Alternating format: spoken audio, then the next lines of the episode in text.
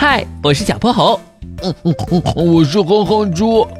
想和我们做好朋友的话，别忘了关注、订阅和五星好评哦。下面故事开始了。小泼猴妙趣百科电台。天哪，这不是我的偶像！深蓝的海洋里，小泼猴和哼哼猪站在一栋建筑物前，他们作为波波晚报的实习记者，准备采访这儿的主人。著名话剧演员海獭先生，小泼猴，我不是在做梦吧？我居然能采访海獭先生，他可是我喜欢了好久的偶像呢。哼猪，你没做梦，是真的。小泼猴按响了门铃。呃，谁呀？海獭先生打开门，露出了半个脑袋。海獭先生您好，我们是来采访您的小泼猴和哼哼猪。采访？不是明天吗？没弄错呀，五号采访就是今天。稍等一下哈。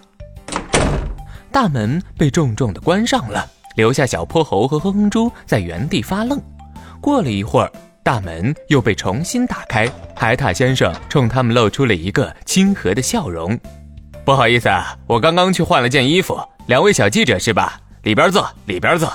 海獭先生领着他们在沙发上落座后，就去厨房给他们倒果汁了。哼哼猪压低了声音：“小泼猴，海獭先生人真好，还给我们倒果汁呢，不愧是我的偶像。之前就听说海獭先生很爱干净，今天一见，果然如此。他那皮毛多顺滑啊！哦，还有还有，这客厅好整洁啊！”突然，哼哼猪感觉自己的屁股似乎被什么东西硌到了。他起身一看，原来是个吃剩的薯片袋子夹在了沙发缝里。恰好海獭先生端着果汁走了过来，他的脸上有一闪而过的尴尬。哎呀，呃，昨天我侄子来家里玩，吃了点薯片，吃完袋子就不见了，原来是被他藏这儿了。这个小淘气，原来是这样啊！果汁酸酸甜甜的，味道好极了。哼哼猪的杯子很快就见了底。之后，小泼猴和哼哼猪依据原先列好的提纲，对海獭先生做起了采访。听完海獭先生的一系列发言后，哼哼猪对他的崇拜又加深了一层。采访结束后，哼哼猪的表情突然变得有些害羞。刚刚果汁有点喝多了，海獭先生，我能借用下您家的洗手间吗？哈哈哈哈没问题，就在那儿。哼哼猪走过去后，看着面前两扇相似的门，犯了难。刚刚海獭先生指的是哪边来着？呃，不管了，先打开看看吧。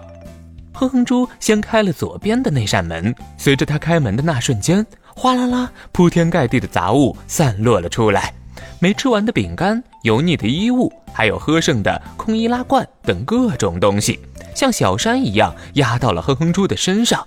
哎呦！听到哼哼猪的尖叫声后，小泼猴和海獭先生连忙赶了过来。看着一地的杂物和狼狈的哼哼猪，小泼猴惊掉了下巴，海獭先生的神色更是尴尬到了极点。离开海獭先生家后，哼哼猪一直沉默不语。怎么了，哼哼猪？还在为刚刚那事郁闷啊？是啊，你说海獭先生怎么能是那么邋遢的人呢？传闻中他可是天天都要梳理皮毛的。